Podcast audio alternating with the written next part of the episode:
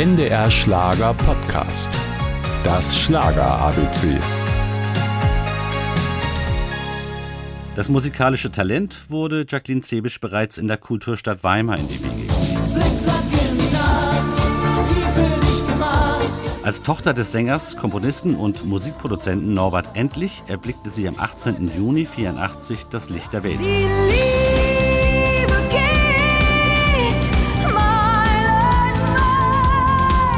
Mit fünf Jahren der Umzug dann nach Berlin, mit zehn sang sie erstmals in den Hansa Tonstudios und wurde für den Background der ZDF-Hitparade engagiert. Es sind Spuren auf dem Mond. An ihrem 14. Geburtstag unterschrieb sie ihren ersten Plattenvertrag und konnte als Junior erste Charterfolge verbuchen. Noch während ihrer Teenie-Pop-Karriere studierte sie Musical, Tanz und Gesang und spielte in zahlreichen Musicals wie Moulin Rouge, Wicked, Die Hexen von Oz, Das Phantom der Oper und Heidi mit. Also ich habe immer davon geträumt, Sandy mal ja. zu verkörpern in Grease und habe das dann nach dem äh, Musiktheaterstudium in München wirklich mal geschafft, diese Rolle zu ergattern und habe das dann in der Schweiz ganz groß spielen dürfen. Das war super.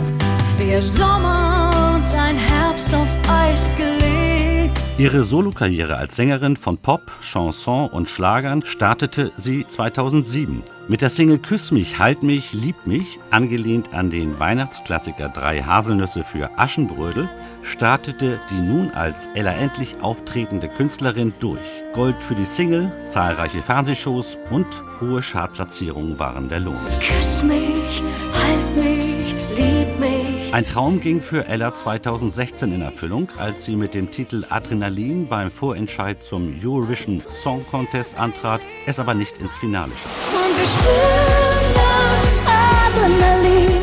Mich nach Lebendigkeit gesehnt und vielleicht auch mal nach ein paar Beats mehr, wo die Leute in den Hallen wirklich mitklatschen können und mitfeiern können. Und das kann man vielleicht weniger mit den Balladen, die man von mir kennt. Und ich liebe Balladen, das bleibt auch nach wie vor so und ich fülle sie so wahnsinnig gerne. Inzwischen sind vier Alben der sympathischen Wahlberlinerin erschienen und ihr Küss mich, Halt mich, Lieb mich ist regelmäßig auf Hochzeiten zu hören. Ich glaube, dass ich nie hundertprozentig Schlager war. Ich habe immer mir meine eigene kleine Nische gebaut, dass ich versucht habe, Chanson mit Schlager zu verbinden. Das Schlager ABC, ein Podcast von NDR Schlager.